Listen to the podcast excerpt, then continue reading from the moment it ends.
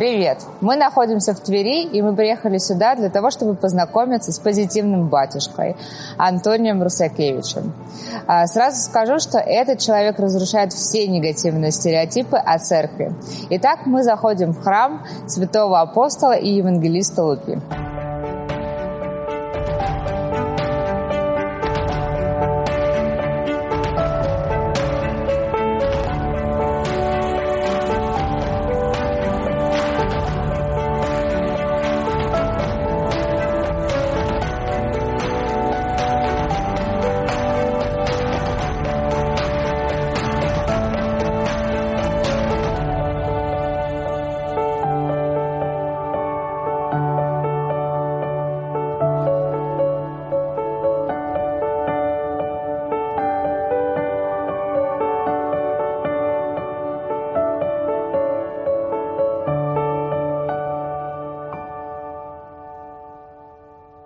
Давайте поговорим вот самая э, главная тема, начальная. Mm-hmm. Это про то, что все воспринимают священнослужителей как людей очень строгих, закрытых, необщительных. Вот вы сейчас нам до э, как сказать, нашей записи рассказывали, почему так происходит. Давайте мы со всеми расскажем, потому что очень странно, что вы человек открытый, вы в социальных сетях. Сначала давайте про закрытость. Почему священники не такие дружелюбные и необщительные? Ну, с одной стороны, это такой стереотип, потому что не все священники такие. Все-таки много священников, которые э, достаточно открыты для людей и готовы помогать. Но есть, конечно, и те, кто ограничивает общение с людьми. Э, иногда это получается не из-за того, что специально так э, делают, а очень часто у священника много разных послушаний, много разных забот – и иногда день расписан буквально по минутам. И просто у некоторых нет возможности пообщаться. То есть они бы рады, может быть, пообщаться, но не получается, потому что э, уже надо куда-то бежать. Но это, конечно, серьезная проблема, потому что э, люди об этом открыто говорят, что мы не можем очень часто поговорить со своим батюшкой. Он все время куда-то убегает, там, ему нельзя дозвониться, в социальных сетях его нету, то есть у нас есть проблема, а мы не знаем, как ее решить. Угу. Поэтому людям надо как-то решать свои проблемы, поэтому они ищут тех священников, которые готовы будут им ответить, которые готовы будут им помочь. Вот. И, слава богу, благодаря интернету сейчас а, нету каких-то ограничений по расстоянию, да, когда мы можем просто дать совет или хотя бы слово утешения какому-то угу. человеку в сложной жизненной ситуации. Расскажите, как вы решили завести социальные сети? Когда все началось? С чего все началось? А у вас абсолютно везде открыты все контакты, вплоть до номера телефона. Много ли людей пишут? Как вам хватает времени на общение со всеми? То есть вот что вас подвигло на вот такую открытость? Вы много записываете роликов, вы очень активно ведете Инстаграм я обратила на это внимание. И вы сами его ведете, потому что у вас Инстаграм, он оформлен в неких канонах э, SMM. Профессионально. Да, да. И у меня прям возник вопрос, были это? А, у меня есть люди, которые помогают, так скажем, uh-huh. как волонтеры. Uh-huh. Да? То есть есть люди, которые начали меня смотреть и, э, так скажем, прониклись каким-то уважением и сами предложили помощь. Mm. И постепенно э, все обучались, да, то есть э, все это возникло с нуля, и постепенно, так скажем, по мере развития этой деятельности приходили новые люди, а, появлялись какие-то новые возможности, и сейчас, конечно, в это вовлечено достаточно много людей.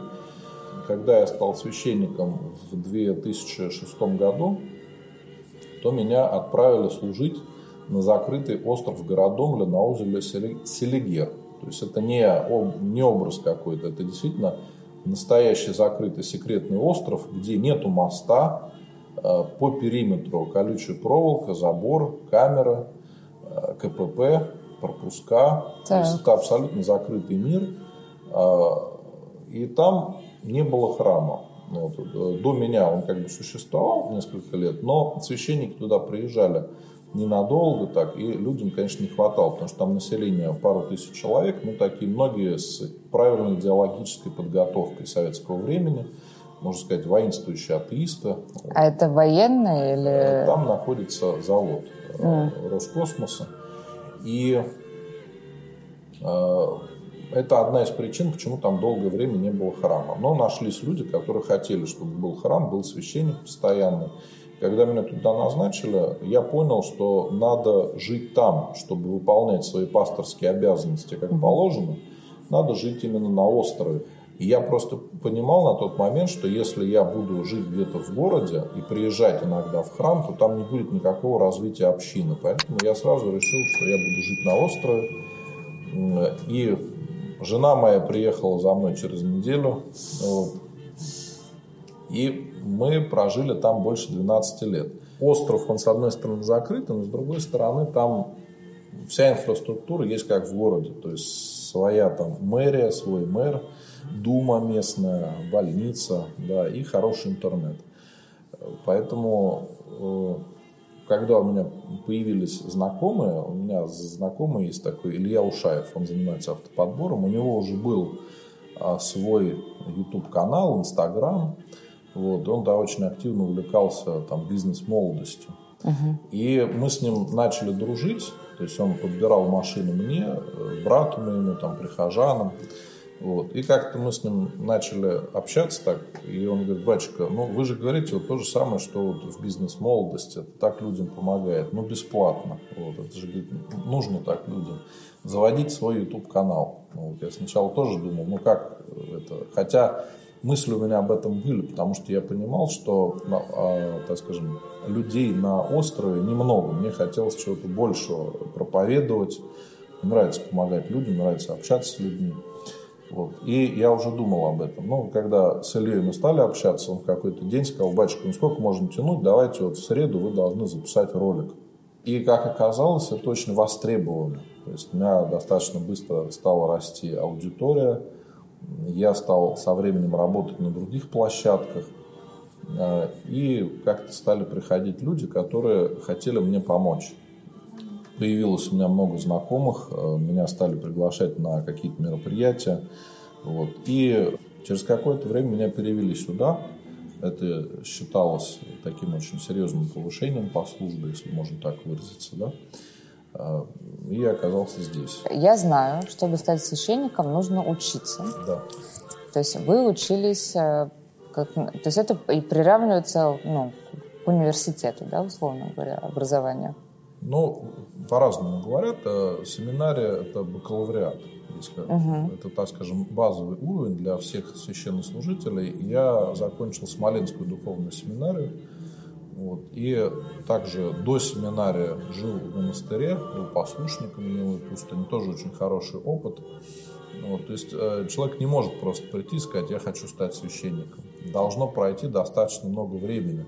Во-первых, э, сейчас у нас обязательно наличие духовного образования. Если раньше, когда священников не хватало, то иногда люди без образования могли получить священный сан, но потом уже учились, может быть, заочно в семинаре, получали образование, э, то сейчас такой возможности нету.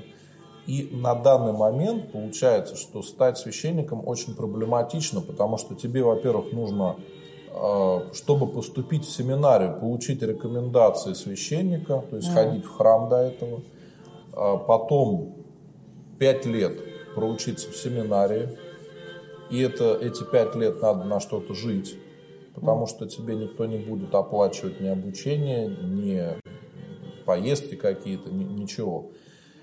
И потом надо найти жену, если человек хочет стать священником, он или должен жениться, вот. или должен принимать монашество. Вот. Монашество – это путь для немногих людей, которые действительно готовы отказаться полностью от мирской жизни, готовы посвятить свою жизнь Богу и готовы, что они могут оказаться в монастыре навсегда. Вот. А, а так скажем, белое духовенство, священники женатые, они служат всегда в миру не в монастыре, они всегда служат миру, и э, на приходах это немножко другой э, путь. Но э, и это еще не все. Да? Если человек женился, получил благословение, то не факт, что он сразу станет священником. Еще да. должно пройти какое-то время, чтобы священначале э, убедилась, что этот человек надежный, который действительно хочет стать священником, он готов к этому. И вот только тогда человека могут сначала сделать диаконом, потом священником, это тоже может пройти достаточно долгое время. Э, и потом неизвестно, куда человек попадет. То есть у вас распределение, да, как в Советском может Союзе. попасть в деревню. Вот как я, допустим, неожиданно оказался на острове да, для себя и провел там 12 лет, 12 с половиной. Надо быть готовым к этому. То есть если ты готов служить Богу, то надо понимать, что это путь непростой. И когда люди говорят, что там можно в церковь прийти за деньгами или что-то еще, это говорят люди, абсолютно не понимающие того, что такое церковь и как живут священники. Вот скажите, мне э, интересно, в какой момент вы решили, что я хочу быть священником? Ну, то есть вы хотели помогать людям или вот как это происходит? Это действительно сложный путь. Э, так случилось, что в 2002 году у меня э, после ДТП умер папа. Вот. Я видел э, очень близко смерть и понял, что э, жизнь наша может закончиться очень быстро, так как мы себе даже не представляем. Да? Видел, как у меня мама переживала, остались еще брат с сестрой на тот момент, маленькие дети совсем. Я видел, э, как это происходит, что, в принципе, некому помочь человеку справиться с этой болью. Вот. Или психологи, которых у нас немного, да, и э, денег у большинства нет на хороших психологов, или священники. Вот. И э, я, в принципе, э, понял, что мне хочется помогать людям.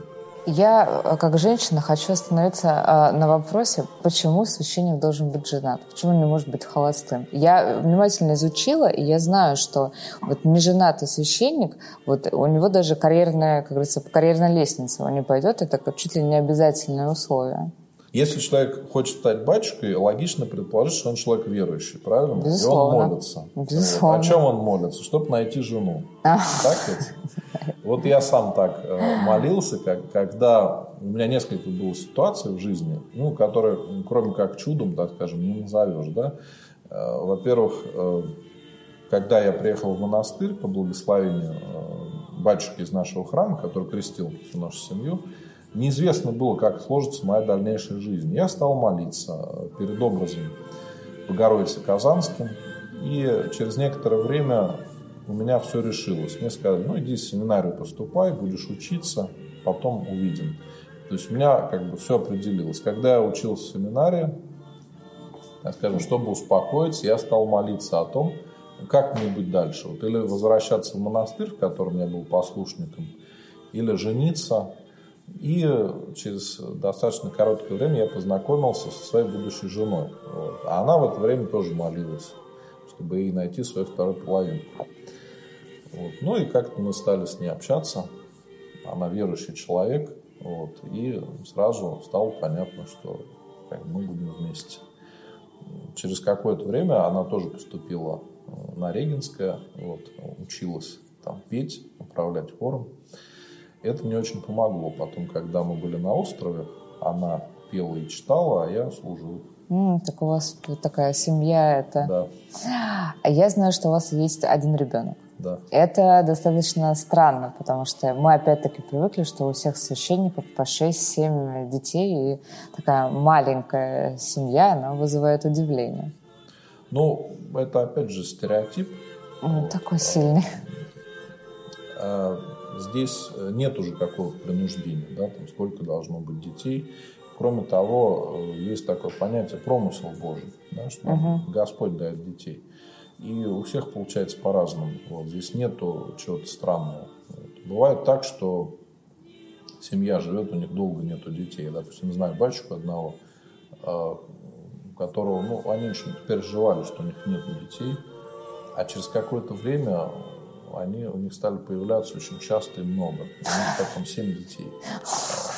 Поэтому с какой-то мы, от, отложенный эффект мы не знаем, понимаете, мы не знаем промысла Божьего и не знаем того, что будет завтра. Вот. Поэтому ко всему надо относиться спокойно и радоваться тому, что есть. Давайте острые темы начнем поднимать. Вы открыто заявляете о своей позиции против абортов. Тема очень животрепещущая. Я не буду сейчас дискутировать вот на тему того, что у женщины должен быть э, выбор, мое тело, мое дело. Я видела детей из детских домов, видела детей из неблагополучных семей. И вопрос у меня именно в отношении этих детей. Как вы считаете, а не лучше, чтобы им не рождаться? Чем жить вот в таких условиях, потому что ну, о детях нужно, это тоже не нужно только родить, нужно заботиться, нужно воспитывать, нужно обеспечивать. Это достаточно ну, серьезное такое решение. Ну, это ведь не только мое мнение насчет абортов, это вообще мнение церкви и мнение всего православия, что любой аборт – это убийство. И если мы будем рассматривать это именно с такой точки зрения, угу. то ответ на ваш вопрос понятен. Да? Что нам лучше, убить ребенка или пусть он будет жить? С этой да, точки зрения, да. Может быть, условия, конечно, не такие, как хотелось бы. Угу. Но человек жив, и он вырастет, и он сможет создать свою семью и не повторить ошибок своих родителей. И если бы, вот, так скажем, следуя вашей логике, а, убивали бы всех детей, которые не нужны родителям, то у нас бы, наверное, и многих великих людей не было, которые вышли из детских домов. Так Да. Поэтому жизнь – это всегда чудо, это всегда промысел Божий. И если Господь дал жизнь, то мы не должны ее забирать. Mm. И я встречал очень часто, что женщины, которые совершали аборт, они потом искренне в этом раскаивались, но уже нельзя было ничего изменить. И некоторые женщины в этом раскаиваются всю свою жизнь. Вот, а, может быть, было даже несколько абортов, да, и женщина жила и как бы не думала о том, что это является проблемой. Но в какой-то момент она это осознала, поняла, и приходят люди в состояние такого ужаса, что потом до конца жизни они раскаиваются в этом. То есть э, не у всех, к сожалению, такое бывает. Да? А раскаиваются те, у кого не получаются дети, или у них есть дети? Это не зависит. Не зависит. Особенно, да, особенно если есть дети, то, конечно, это покаяние бывает сильнее, потому что женщина прекрасно понимает, что она могла бы этого ребенка убить. Mm. Бывает так, что маленькие дети, когда узнают о том, что мама делала аборт, они понимают прекрасно, что они могли бы оказаться на этом месте. И мама могла бы убить там не их братика или сестричку, а ребенка убить. И, в таком ключе не задумывалась. Э, ну, это, понимаете, это наша жизнь, и вопросов очень много. Мы, когда не погружаемся в тему, нам кажется все очень просто. Но когда мы с вами начинаем сталкиваться с реальными жизнями людей, то это не просто какие-то там цифры, статистики, это реальные люди, угу. реальные жизни и реальные трагедии. А давайте поговорим о тех людях, которые считают, что достаточно только помолиться, и им ничего не угрожает. Вот что вы скажете по этому поводу? Ну, здесь надо, наверное, разделить ваш вопрос. Да? Те люди, которые думают, что можно а, просто помолиться и ничего не делать, это, так скажем, одна категория людей. Иногда они ведут себя достаточно фанатично – ну почему это неправильно? Потому что мы начинаем Бога искушать, что мы хотим чуда. Вот я не буду лечиться, есть врачи, есть а, определенные алгоритмы лечения, мы не будем этого ничего делать, а будем только молиться. Я встречал, к сожалению, таких людей, которые потом или все равно оказывались в больнице в тяжелом состоянии, да, или ну, просто умирали. Поэтому нам надо понимать, что Бог может помогать через врачей. Если у тебя есть возможность а, вылечиться, и врачи к тебе неравнодушны, вот, почему ты думаешь, что не Господь тебе их послал? Когда, допустим, человек болеет онкологией, и ему врачи говорят, что тебя уже ничего не спасет, иди молись. Угу. И я встречал такие случаи, когда человек приходит, начинает молиться, и происходит чудо, болезнь отступает, может по-другому это не назвать человек еще живет достаточно долгое время, но там нету другого выхода. И другой момент, когда мы знаем, что идет пандемия, что можно заболеть, и человек говорит, я не буду ничего соблюдать, я надеюсь на чудо, и мы начинаем от Бога требовать чуда. Так нельзя делать. Церковь – это собрание грешников. То есть в церковь люди приходят для того, чтобы избавляться от своих грехов и вместе идут ко Христу. Вот это церковь. А мы иногда приходим с другим пониманием, что в церкви уже все святые. Чаще всего мне удается как-то людям объяснить вот эту ситуацию, что мы приходим в храм к Богу, не к людям. Угу. И об этом всегда надо помнить, что если мы приходим в церковь к Богу, то мы никогда не разочаруемся, мы Бога встретим в любом храме. Если ты понимаешь, что вокруг тебя такие же люди, они не святые, надо их прощать, то жить будет гораздо легче. Про мошеннические э, схемы. То есть мы уже знаем про больных детей, мы знаем про службу безопасности банков. И вот э, давайте сейчас расскажите, как же обманывают, используя святое. Ну, к сожалению, у нас э, Бывают такие люди, которые прикидываются священниками, не являясь ими на самом деле. А, есть э, люди, которые создают фейковые страницы там, храмов или священнослужителей. Часто это делается с целью сбора денег. А, люди сами начинают писать, то есть вы там что-то ищете в интернете, не подозреваете, тут вам пишет какой-нибудь батюшка и говорит, я там такой бедный несчастный, восстанавливаю храм, срочно нужна помощь. А, или говорят, давайте напишите записочки в какое-нибудь святое место, мы помолимся за вас. Да? И здесь в первую очередь должно насторожить, когда люди пишут вам сами. Mm. Потому что большинство священников, которые активно работают в интернете, у них нет времени самим кому-то писать. То есть а, идет обратная связь, люди обращаются, пишут – и все время уходит на то, чтобы отвечать, так скажем, входящие сообщения. Там нет смысла самому кому-то писать, поэтому это уже должно насторожить. Потому что здесь а, схема такая же, как с больными детьми. Человеку неудобно отказать. Если вы попросили о помощи, как же ты можешь отказать? Поэтому здесь а, надо быть осторожнее и как можно себя от этого защитить. Да? Э, любой священник, который действует в интернете, он не будет скрывать свои данные. Так что здесь надо просто быть очень осторожными и разбираться, с кем мы общаемся, чтобы проверить личность человека, чтобы эта информация подтверждалась, потому что если вам священник говорит, допустим, как его зовут, из какого он города, вы можете в интернете в поисковике набрать его имя, фамилию, город, и вы увидите информацию. Угу. Если это реальный священник, то он будет э, в списке духовенства определенной епархии.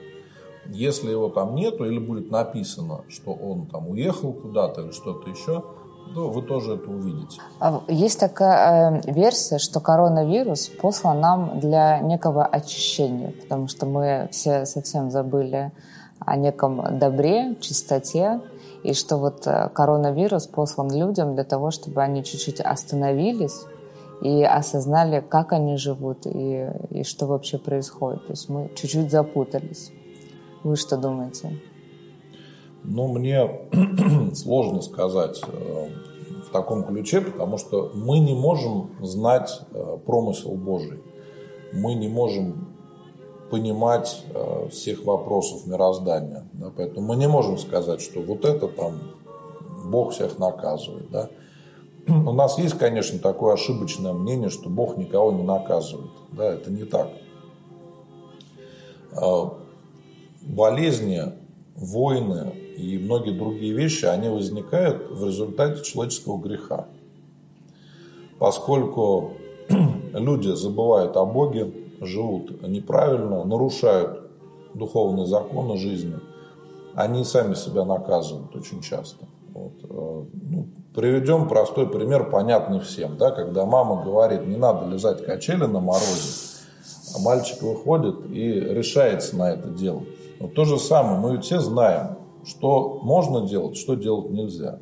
И люди все равно это делают. Угу. Потом удивляются, почему у них возникают проблемы. Но по-другому быть не может. Если мы систематически делаем определенно неправильные поступки, это рано или поздно приведет к катастрофе. А, Бог дал нам возможность а, прийти к Нему.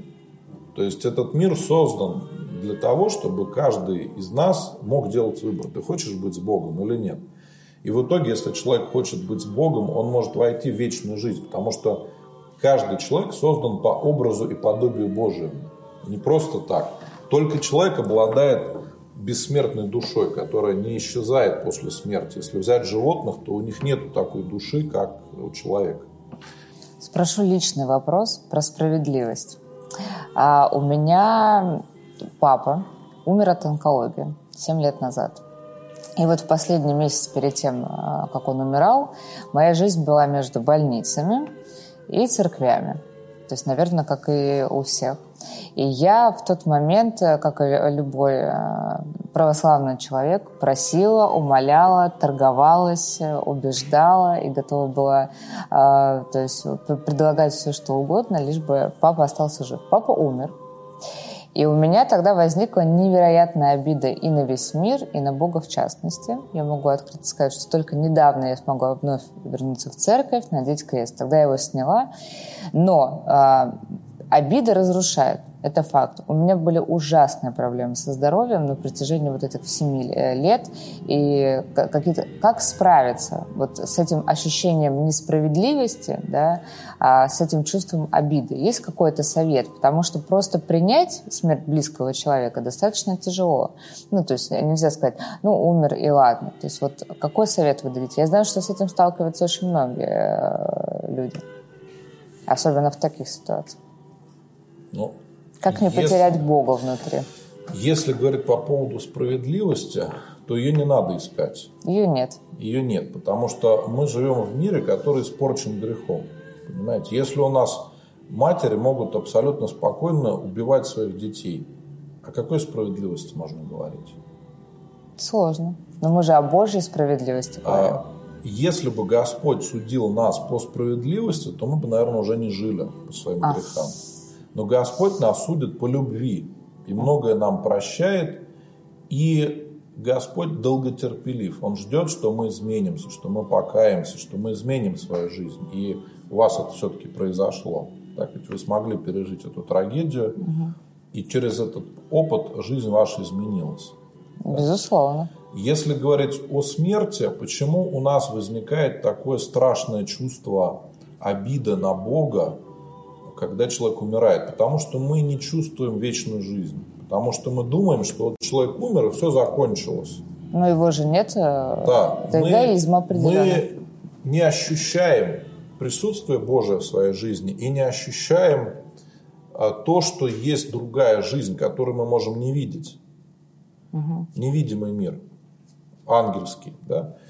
Но если мы искренне верим в Бога, то мы понимаем, что у человека есть бессмертная душа, и когда человек уходит из земной жизни, душа его остается. По-другому, может быть, она существует, но она есть. И именно душа делает человека человеком.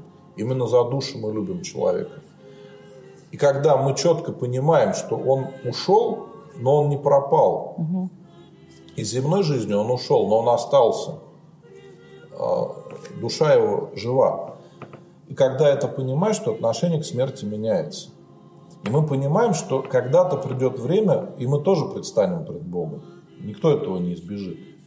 Но мы, как верующие люди православные, мы надеемся, что в вечной жизни мы, может быть, встретимся с теми людьми, кого любили, о ком мы молились. И расставание наше не навсегда. И вот когда мы смотрим на смерть таким образом, то уже отношение совершенно другое. Мне приходилось можно сказать, провожать людей вечную жизнь, когда приходишь к человеку, ты знаешь, что он болеет, и приходишь к нему, исповедуешь, причащаешь, периодически с ним общаешься и видишь, как меняется настроение человека. И вот очень часто люди, э, когда обращались к Богу за помощью в, так, в такой страшной болезни, да, то у них не было никакого страха. Это нам страшно, больно, тяжело, а этим людям было уже не страшно. Они понимали, что они встретятся с Богом, со святыми, которым молились, может быть, с близкими, которых любили. И вот это ощущение вечной жизни, оно все меняет. Вопрос, который мне прилетел от общественности. Вопрос из зала, назовем эту рубрику таким образом. А, скажите, обряды в церкви, они а, платные, правильно, у всех? А может ли священник провести а, бесплатно, ну, так сказать, в обход общей бухгалтерии? Или это, это будет не в обход, потому что здесь э, должен соблюдаться принцип разумности. Во-первых, угу. церковь существует на пожертвование. Угу. Поэтому многие люди, они сами готовы чем-то отблагодарить и пожертвовать. Вот. Э, та система, которая есть сейчас, что у нас в храмах есть определенные цифры, идет из советского времени, когда хотели учитывать доходы церкви и облагать налогом. И в то угу. время доход, э, налоги на церковь составляли до 90% дохода. И э, сейчас мы называем это пожертвованием, да, рекомендуемое пожертвование. И так это и есть. Если человек говорит, что у него нет возможности пожертвовать сколько надо, ему не откажут. Mm. По крайней мере, могу точно сказать, что в моем храме мы не отказываем. Mm-hmm. У нас крещение э, за пожертвование добровольное. То есть сколько человек хочет, столько и жертвует. Мы даже не спрашиваем, сколько, он сам в кружку там опускает, сколько хочет, это его дело. И, кроме того, бывают ситуации, когда у людей действительно нет возможности, но это не значит, что его надо лишать участия в таинствах. Угу. И поэтому, если человек пришел и говорит, я хочу там покреститься или повенчаться, у меня нет возможности, то мы не будем ему отказывать. Угу. Много молодежи сейчас в церковь приходит? К сожалению, у нас молодежи в церкви не очень много, но мне это понятно. Почему? Потому что э, молодежь живет другими совершенно интересами, угу. другая жизнь. И для многих из них церковь туда не вписывается. Они просто к этому еще не готовы. Возможно, кто-то из них станет старше, они придут в церковь. А вы упомянули про бизнес-молодость. Да. А, удивлена, потому что вы, наверное, раз вы так погружены в интернет, вы знаете про инфо-цыганство, про все эти методики.